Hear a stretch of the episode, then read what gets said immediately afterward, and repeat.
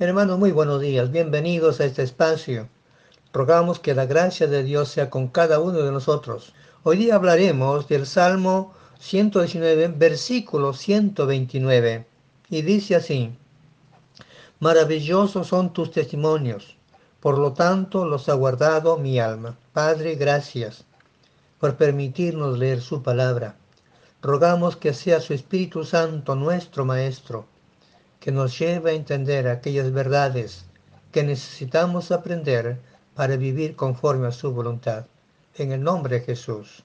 Amén. En los primeros años del cristianismo, un grupo de hombres ordinarios, gente del pueblo, obrera, pescadores, trastornaron el mundo con el poder de Dios. Ellos armados con la palabra anunciaban el Evangelio con gran poder a todas las personas, ricos, pobres, jóvenes, ancianos, esclavos, a todos, quienes al creer y aceptar a Cristo en sus vidas, al creer la palabra de Dios, sus vidas cambiaron. Y fueron personas que también fueron usadas para trastornar este mundo con el mensaje de Dios. Cuando la Biblia fue quitada de las manos de estos hombres ordinarios, el mundo se vio sumergido en mil años de oscuridad, lo que se conoce como la época de la Edad Media o del oscurantismo, hasta la época de la Reforma por el año 1517.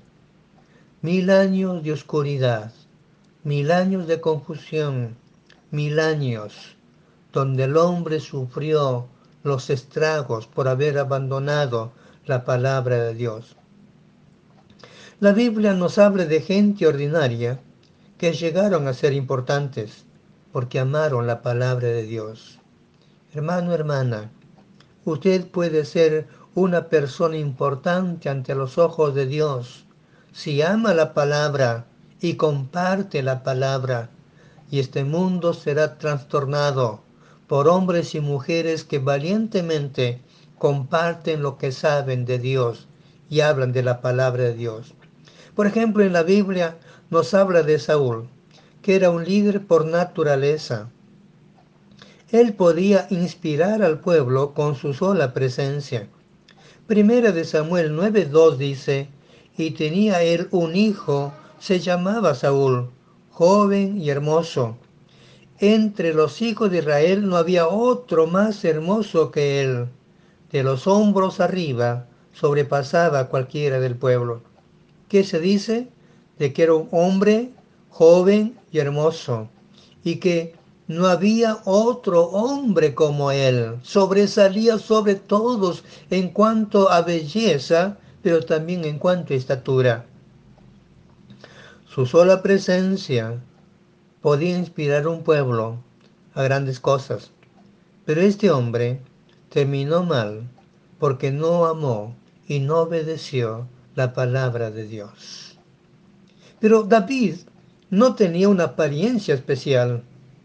Era, dice la Biblia, un bien parecido y rubio cuando Samuel, guiado por Dios, fue a ungir a uno de los hijos de Isaí por rey, a nadie se le ocurrió que podría ser David.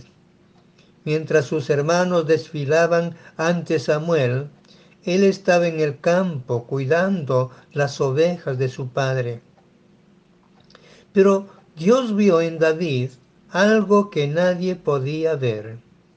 Dios vio en David un compromiso de corazón, un amor grande por la palabra de Dios. Y siendo un hombre ordinario, un hombre común, Dios lo levantó como rey sobre Israel porque amaba la palabra de Dios. El versículo 129 esta es la expresión de David cuando dice, maravillosos son tus testimonios, por tanto los ha guardado mi alma. David dice que es maravillosa la palabra de Dios. Y esto revela su profundo interés por conocerla, por saber lo que Dios dice. Ese interés que tenía por conocer más y más para vivir mejor una vida de obediencia. David se deleitaba conociendo a su Creador a través de su palabra. Se gozaba conociendo los planes eternos que Dios tenía para con el hombre. Se gozaba al obedecer la palabra de Dios. Por eso decía, maravillosos son tus testimonios. Hermanos, tal como la palabra, el nombre de Dios también es maravilloso. Es admirable, dice la Biblia. Su majestad es admirable. Su poder es maravilloso. Su amor es maravilloso. Su bondad y su misericordia es maravilloso. Porque todo esto Dios lo ofrece al hombre. Esta es una verdad que no podemos pasar por alto. Dios es maravilloso y no hay nadie como Él. Pero en, nuestro versículo dice, maravillosos son tus, tus testimonios. Por tanto, este versículo presenta la causa y el efecto. Miremos bien, la causa, maravillosos son tus testimonios. Esa es la causa, la palabra de Dios. El efecto, los ha guardado mi alma. Si la palabra de Dios es maravillosa, yo tengo que tener la disposición de corazón de vivir la forma, eh, la palabra de Dios. La admiración que sentimos por la palabra es lo que nos motiva a obedecerla. Por eso David dice, por tanto los ha guardado mi alma. La verdadera motivación para obedecer la palabra está en la actitud de nuestro corazón. Nuestra actitud hacia la palabra determina si vamos a obedecer o no vamos a obedecer la palabra. ¿Cuál es mi actitud ante la palabra de Dios? ¿Cómo la considero? Eso va a determinar si realmente voy a obedecer o no.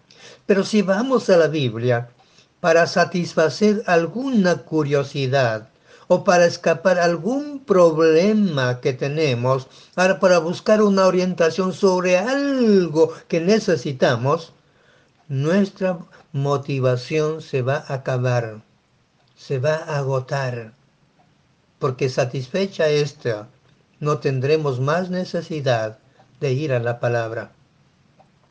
Hermanos, el interés siempre se va a acabar y nuestra vida no cambiará, tampoco va a cambiar nuestro carácter.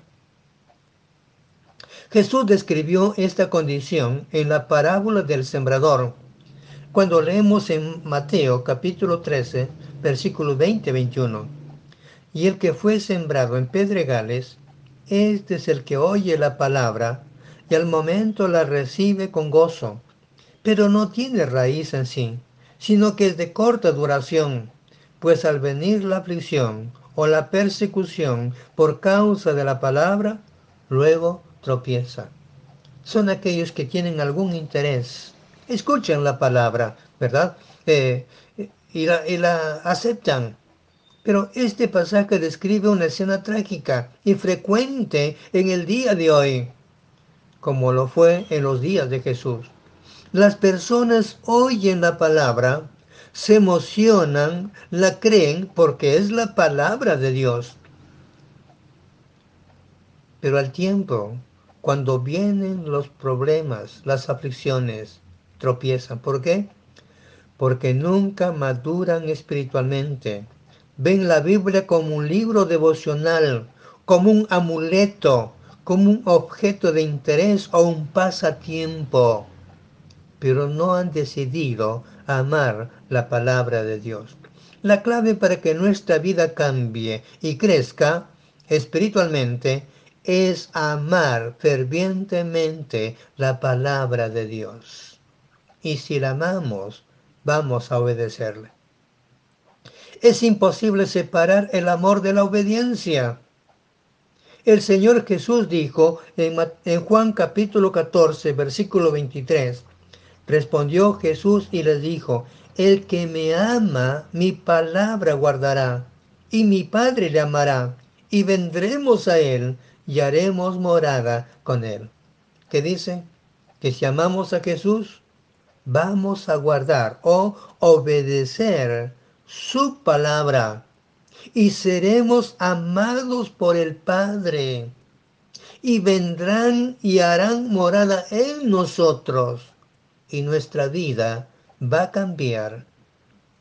Nunca seremos las mismas personas. Si sentimos, hermanos, que obedecer la palabra de Dios puede ser tediosa o aburrida, como algunas personas dicen, algo que nos fastidia, debiéramos examinar nuestro corazón, lo que realmente está cautivándonos, lo que deseamos, lo que nos mueve. Debemos examinar en dónde está centrado nuestro corazón. Y termino con unas preguntas, diciendo, ¿amamos la palabra de Dios? ¿Consideramos que sus testimonios son maravillosos?